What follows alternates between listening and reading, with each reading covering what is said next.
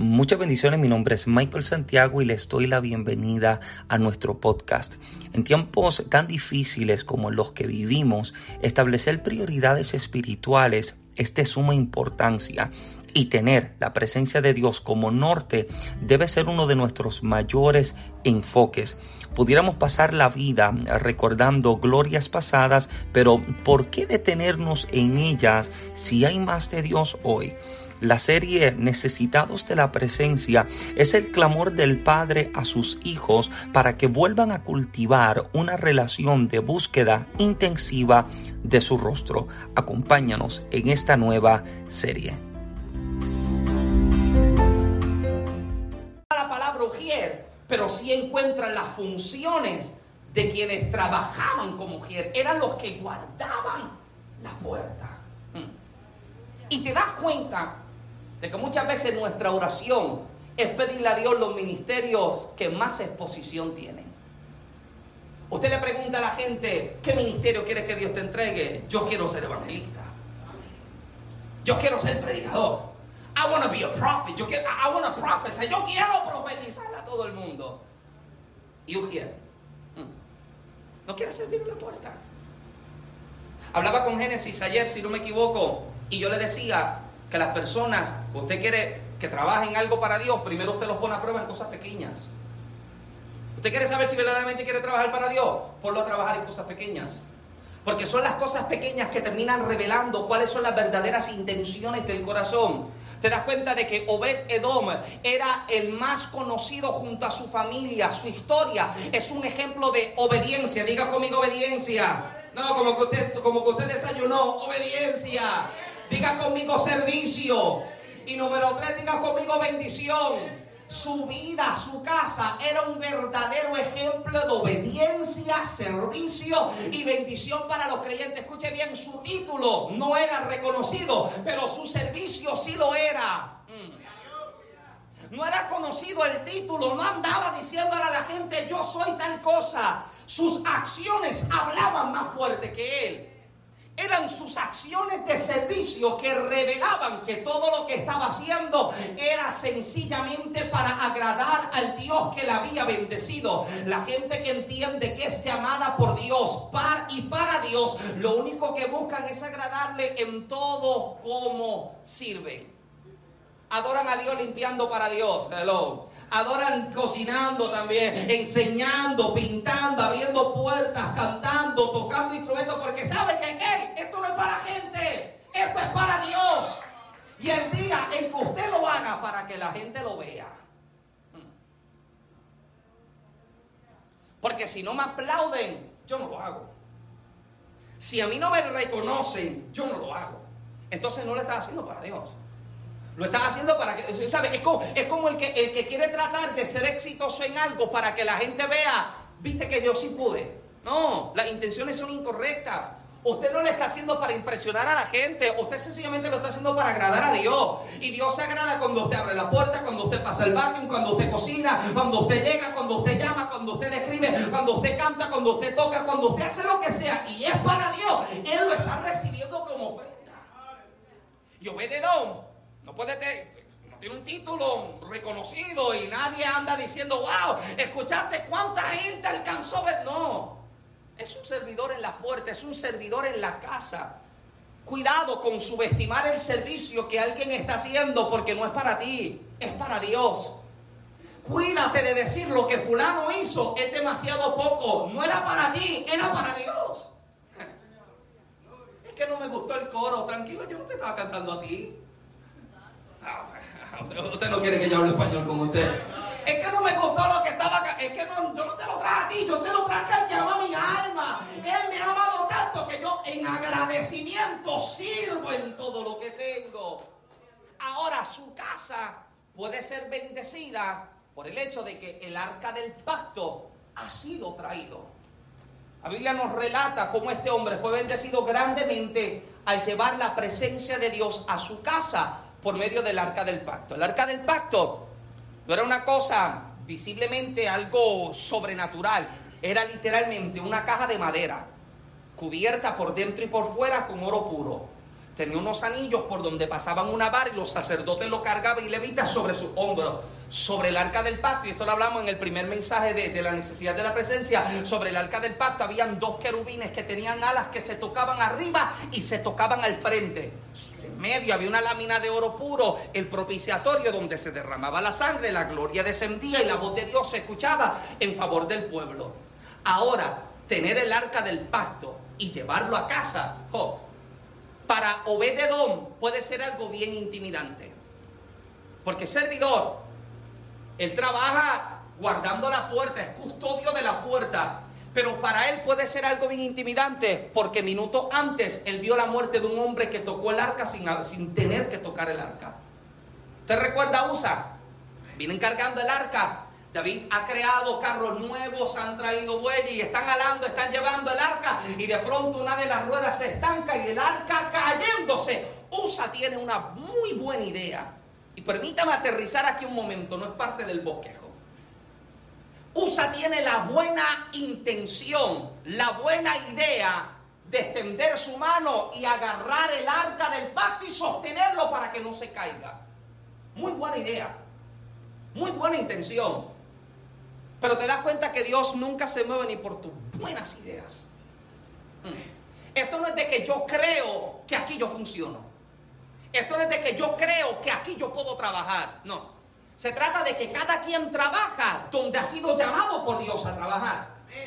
Cada quien entiende que tiene un llamado, que tiene un diseño, que tiene un propósito y de acuerdo a ese llamado, diseño y propósito nosotros trabajamos para Dios.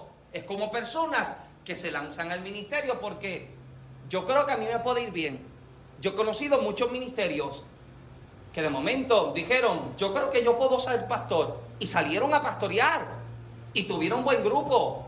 Pero a los tres meses tuvieron que cerrar porque la buena intención o la buena idea no era suficiente. Hacía falta el llamado.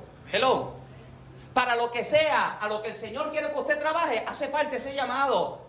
No es que hoy yo desperté y yo dije, yo creo que yo puedo tocar el piano, voy a tocar el piano para acompañar a su ella Yesenia cantando. Oh my God.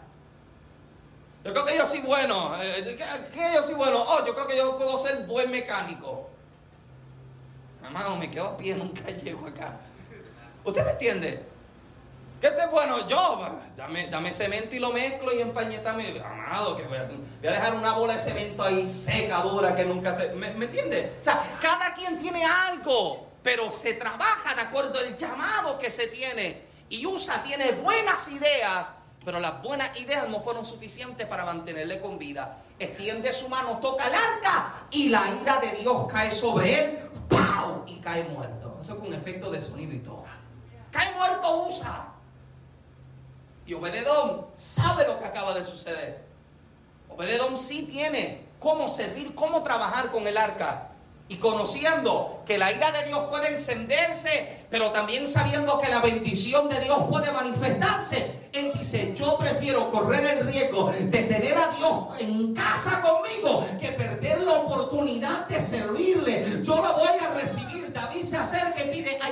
llevar el arca, hay que guardarlo, vamos a meterlo en casa de Obededom. Y Obededom no le cierra la oportunidad a que la presencia llegue a casa.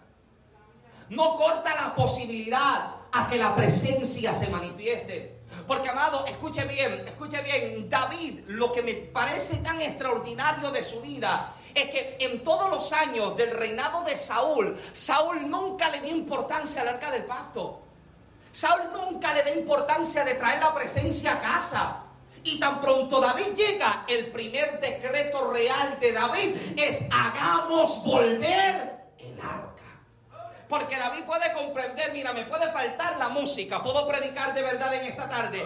Nos puede faltar la música, nos pueden faltar los instrumentos, nos pueden faltar los seguidores, nos pueden faltar los músicos, nos pueden faltar los que cantan, nos pueden faltar los que sirven,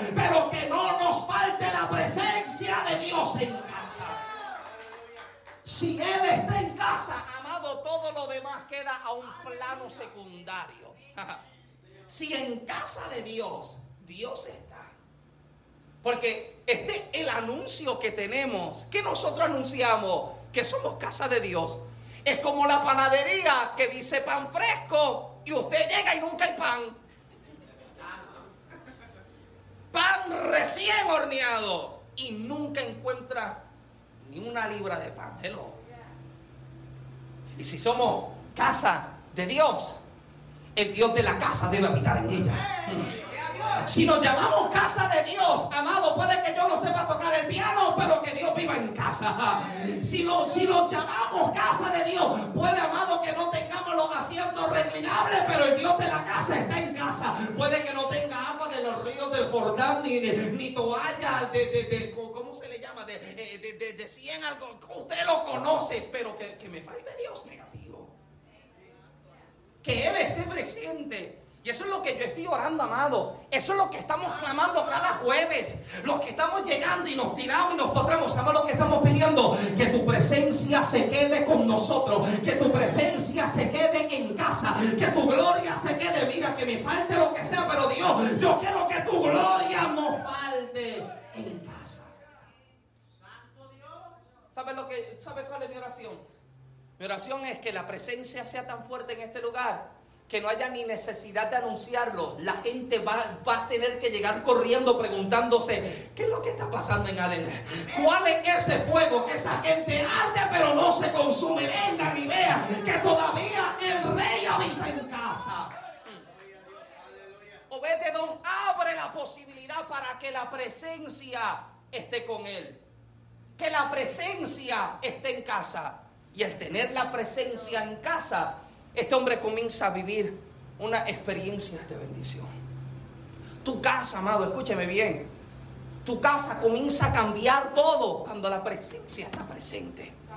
¿Puedo hablar en español? ¿Usted me permite predicarle de verdad en esta tarde? Sí. Todo comienza a cambiar cuando la presencia está en casa. Mira lo que dice la palabra. Esto me parece bien extraordinario. Primero de Crónicas 26. Si usted tiene su Biblia, acompáñeme. Capítulo 26, versos 4 al 8. Está relatando acerca también de los acontecimientos de la vida de Obed Edom. Primero de Crónicas 26, versos 4 al 8.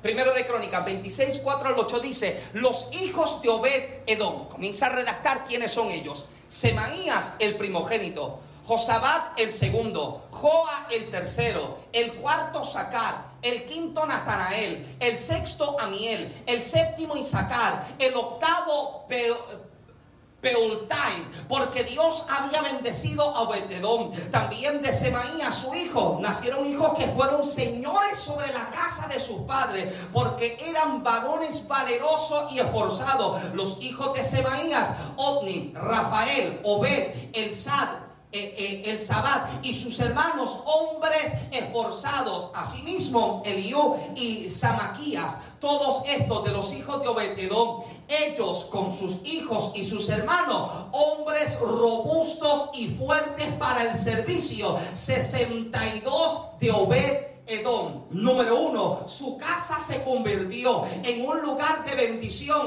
Tuvieron riqueza, abundancia, virtud y valor. Su familia fue bendecida y escuche bien, todos servían al Señor. ¿Cuántos son padres? ¿Cuántos son padres? Padre, si levanta la mano, ¿Cuántos son padres?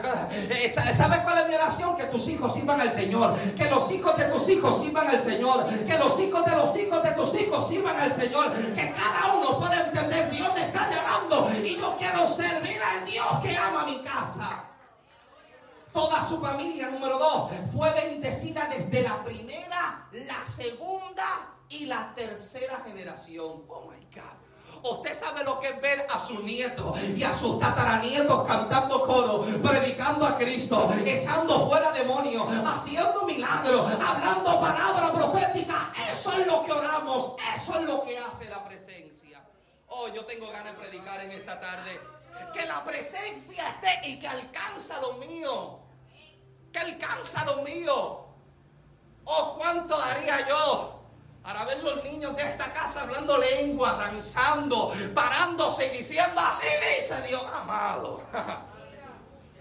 ¿Sabes? Seguimos recordando lo que Dios hacía ayer y nos acordamos de la hermana que se amarraba el moño apretado, daba cuatro zapatos y decía, así dice Dios. No, yo quiero una experiencia diferente. Yo quiero que el que dé el zapatazo sea uno de los niños. Que el que da el zapatazo sea una de las niñas y diga, Dios me habló. Yo estaba orando y...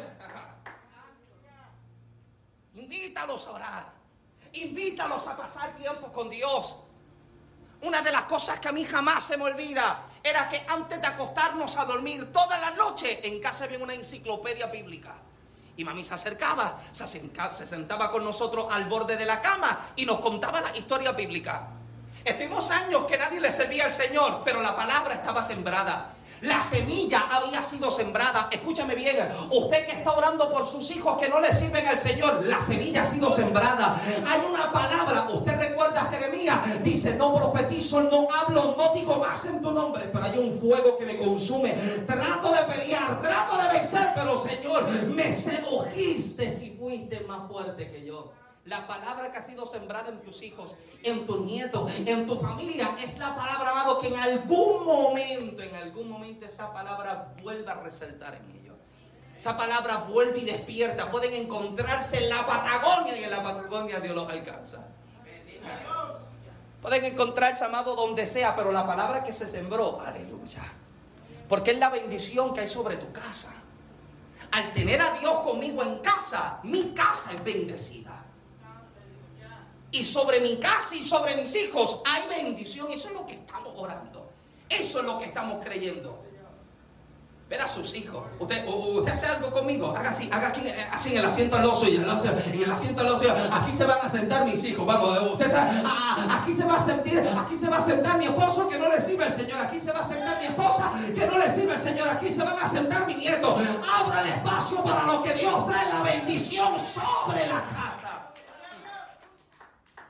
hay sobre la vida de este hombre. Número tres, se convirtieron en una familia modelo que hasta hoy se habla de ellos. Número cuatro, nacieron hijos gobernantes, valerosos, esforzados, fuertes, robustos, servidores y jefes. Escuche bien, y quizás se me incomode algo, pero escuche bien. Lloro a Dios, lloro a Dios, que a nuestros hijos, al que Dios les quiere entregar el ministerio, que se lo entregue. Para el que Dios no les quiere entregar el ministerio, que se convierta en gente importante de nuestra sociedad, que se conviertan en doctores, que se conviertan en gobernantes, que se conviertan en presidentes. ¿Alguien está conmigo? Yo oro a Dios que sobre tus hijos hay una bendición tan grande que si Dios no lo está llamando al ministerio, lo llama a servir en otra área. Porque escuche bien, el servirle al Señor no está limitado a un ministerio. Ah. Usted no es un cristiano que pinta un cristiano que trabaja en el. Usted no es un cristiano que trabaja, eh, qué sé yo, pintando uñas, no. Usted sigue siendo lo que usted pesar del lugar donde usted esté, yo sigo siendo hijo creyente, yo sigo siendo puerta de Dios aquí en la tierra, aunque me encuentre mecaneando, me encuentre en el film, me encuentre pintándome, amado, donde sea, yo sigo sirviendo para Dios. Y donde sea que yo me paro, la misma bendición de Dios que estuvo conmigo en el domingo, me acompaña en la semana, Él va conmigo a Walmart, Él va conmigo a Piggly Wiggly, Él va conmigo y se mete conmigo en Sam, se mete conmigo en Home Depot, se mete conmigo en la escuela, se mete conmigo en el trabajo. El mismo Dios que estuvo acá conmigo el domingo me acompaña en todo lo que yo voy, todo lo que yo hago, en todo lo que me manifiesto. Si se lo va a dar el Señor, dale fuerte, porque es que el Dios de la casa. Escucha bien, te hablo del Dios de la casa, el Dios que está, que se queda en casa. Y haga así, haga así, haga así. Esto es casa de Dios. Yes. Esto es casa de Dios. A lo mejor no tengo la casa física más linda, pero esta es la casa donde Dios habita. A lo mejor no tengo la casa que tiene cuatro habitaciones, cuatro jacuzzi y tres carros del año, pero esta es la casa donde Dios habita. Y si Él habita conmigo, si Él está, conmigo, a causa de la bendición de Dios siempre hay favor de Dios sobre tu vida. Es bendición que se transmite también a los tuyos. Alguien cargado con ansiedades, con batallas, con adversidades, entra en contacto con una casa de Dios. Sí, cuando hablo de casa de Dios, te hablo de ti, hablo de Alguien cargado entra en contacto contigo, algo tiene que producirse en la vida de esa persona. Algo tiene que producirse. Usted no ha tenido la experiencia de gente que le visita y le dice, yo llegué y cuando yo llegué aquí, aquí hay algo tan diferente. Yo siento algo tan distinto porque ha llegado a un lugar donde la casa, donde Dios está presente y la casa se ha vuelto casa de Dios. usted interactúa con alguien, lo que hay en usted, usted comienza a mostrarlo. Se refleja cinco minutos de conversación con alguien y algo cambió porque el Dios que habita contigo comenzó a tocarles. Hello. Obededón ha abierto su casa de tal forma en que la presencia de Dios hace que todas las demás cosas comiencen a crecer. ¿Por qué necesito la presencia de Dios conmigo? Porque sin Dios yo sé que yo me muero. Sin Dios yo sé que mi vida no tiene nada de sentido. Sin la presencia de Dios, amado, mi vida no, no sirve para nada. Yo pensaba estos tiempos atrás, yo no sé con quién yo hablaba y yo le decía, yo en el mundo no sirvo. ¿Qué sé hacer yo en el mundo? Yo en el mundo no sirvo. Toda mi vida lo que sé es servirle al Señor. Y llora a Dios que mientras me dé vida y me dé fuerza, yo continúe sirviéndole. Y yo continúe siendo casa para Dios. Que yo sea una casa de, Dios andante. Yo soy un mobile de Dios. Hello. Yes, yes. Eh, yo, me lo llevo conmigo donde sea. Yo quiero ser una casa de Dios andante. Aleluya. Quiero que se quede. Quiero que esa presencia se quede. Pero no quiero que esa presencia y que esa bendición solo sea sobre mí, yo quiero que esa bendición sea también sobre mi casa, sobre mi familia, sobre mis amigos, con quienes interactúo, con quienes hablo, con la gente que me escucha, con la gente que me ve, con la gente que me toca, con la gente que se acerca, con el que sea. Yo quiero que esa bendición también les pueda tocar a ellos. Ahora, ¿sabe cómo ve Edom? Y ya con esto yo voy cerrando. ¿Sabe cómo ve Edom? Puede recibir bendición sobre su casa. Número uno, diga conmigo, obedeciendo. Oh, se me fue el mensaje ahora. refugio, te necesito backup now. Obedeciendo, sencillo. El rey le pide a David, el rey David le pide a Obededón, lleva el arca a tu casa, guárdalo y establecelo. Obededón puede decir, ¿y si yo muero como usa? Hmm. ¿Y si, ¿Y si metiendo el arca en la cocina yo caigo muerto? Y si cargándolo para, la habitación, yo caigo ahí en, en palabras boricuas, explotado. Él escucha la oferta y Obededón no le pone peros a Dios. Porque el que quiere que Dios habite con ellos, nunca le pone un pero a Dios. No hay una excusa que pueda satisfacer a Dios. Ellos entienden Dios. Yo quiero tenerte en casa. Sencillo, básico, elemental. Cristianismo one on one. Te quiero conmigo en casa. Eso es lo único. Obedece obedece al llamado, obedece a la oportunidad, obedece a la oferta. El detalle está en que no hay forma, escúcheme bien, no hay forma en que yo pueda pretender que Dios me haga crecer en todas las demás cosas cuando no soy obediente con aquello que el Señor me está pidiendo que yo haga. Escuche bien, este año que entra, hablaba con Fernando en estos días y les decía cuáles son las cosas que vamos a comenzar a trabajar. Cada quien tiene algo de parte de Dios. Cada quien tiene algo de parte de Dios. Unos cantan, unos enseñan, unos predican, unos sirven. Todos trabajamos para Dios. Todos trabajamos para Dios. Amén.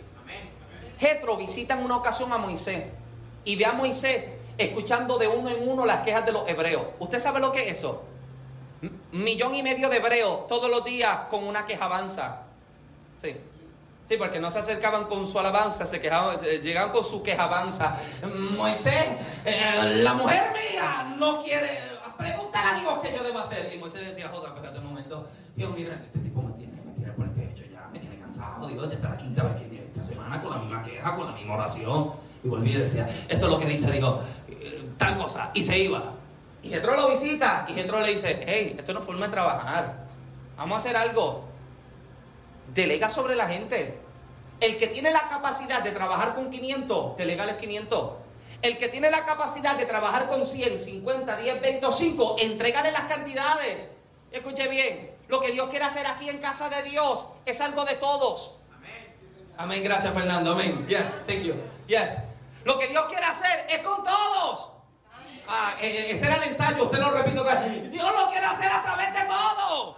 Gracias, usted, estamos cayendo en tiempo nuevamente. Lo quiere hacer a través de todos. Pero uno no puede correr todas las bases. Usted no puede pretender que sus líderes lo hagan todo. Corre de la batería al sonido, a predicar, a cantar, la ofrenda y la puerta. Esto no funciona así. No, no, no puede funcionar. Porque ¿sabe cuál es el problema de ese sistema? Uno termina desgastado y con deseos de soltarlo todo y no volver más. Pero cuando uno carga un poco y otro carga otro poco y aquel carga otro poco y la hermana carga otro poco, usted comienza a darse cuenta de que esto sigue moviendo y esto sigue avanzando. Y ese es mi deseo, que cada quien pueda entender y pueda descubrir que hay algo de parte de Dios sobre su vida y al haberlo descubierto hay que desarrollarlo. Amén. Yo creo en que cuando vamos a presentar y hacer algo para Dios lo hacemos con excelencia. Diga conmigo excelencia. Si lo hacemos con excelencia para Dios, por lo tanto lo trabajamos, lo desarrollamos y recibimos la capacidad suficiente para ser efectivos en aquello que somos llamados. Pero ¿cómo comienza todo? Todo comienza obedeciendo ese llamado obedeciendo ese llamado y un llamado sobre tu casa, sobre tus hijos, sobre tu familia, sobre tu matrimonio, sobre tu ministerio. ¿Y sabes cuál es la respuesta que Dios espera de tu parte? M aquí. Dios no quiere que usted diga, M aquí, envíalo a Él. No, eso no es lo que... No. Señor, heme aquí, envíala a ella. No, eso no es lo que Dios espera. Heme aquí, envíame a mí. Yo, yo, yo, aquí yo estoy, Señor. A lo mejor no soy el mejor que lo hace, pero estoy dispuesto a hacerlo. Amén. Número dos, creyó. Creyó que siendo obediente a su familia, vecinos y todas las personas que estuviesen cerca iban a ser bendecidas. Y número tres, para terminar, lo tercero que presentó es una fe que acciona, actuó y fue responsable actuó en recibirlo, tiene, abre la puerta, pero es responsable en el cuidado del arca. Lo que sea que el Señor deposita sobre tus manos, no le va, Dios no le va a reclamar a otros lo que te toca a ti hacer. Dios nunca le reclama a otra gente lo que te llamó a ti a hacer. Actuamos y somos responsables con nuestro llamado. Recibimos la presencia y eso debe despertar en nosotros suficiente fe para creerle a Dios y permitir que esa presencia toque mi primera, segunda, tercera generación, que todo lo que yo hago y todo aquello que yo abro el espacio en casa también pueda ser bendecido tanto por Dios que ellos se conviertan en bendición. Esa es mi oración a Dios, que usted sea bendecido para hacer bendición a la vida de alguien más. Y cuando la presencia está en casa, aleluya, cuando está sobre tu casa, cuando está sobre tus hijos, cuando está sobre tu matrimonio, cuando la presencia se queda en casa, aleluya, amado. Usted se da cuenta que usted no tiene que hacer mucha fuerza. Usted no tiene que gritar mucho y la vena del cuello no se le tiene que brotar. Hello. No, usted no tiene que esforzarte tanto porque la presencia es suficiente para comenzar a trabajar y comenzar a hacer. ¿Usted quiere ver cambios, resultados en su casa? Traiga a Dios a casa contigo. ¿Sabe cómo yo me llevo la presencia conmigo? A casa, llevándome a Jesús llevándome a Jesús conmigo, yo me llevo esa presencia con casa, eh, esa presencia para mi casa. Porque es que cuando Jesús está en casa, mm, cuando Jesús está en casa, lo muerto vuelve y cobra vida, lo estancado se suelta, lo seco reverdece. Cuando la presencia está en casa y el maestro se para, el maestro le pregunta como le preguntó a María, ¿dónde está tu hermano que hoy lo voy a levantar? ¿Dónde está enterrado? ¿Dónde, dónde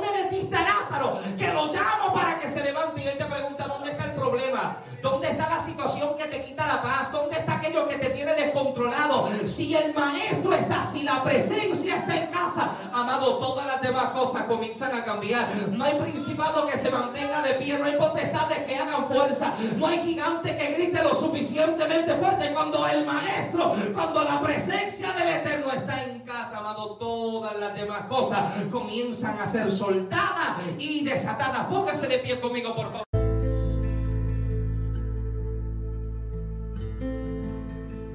Muchas gracias por acompañarnos hasta el fin de este episodio. Ora a Dios que haya sido bendecido y edificado. No te pierdas la segunda parte de este mensaje que sé que también te será de mucha bendición si ha sido de bendición para tu vida este episodio, te invito a que compartas este episodio con tus amistades o con ministros o con alguien que entiendas que necesita escuchar esta palabra para que también este podcast pueda serles de bendición a ellos y así también estarías ayudándonos a seguir creciendo como comunidad.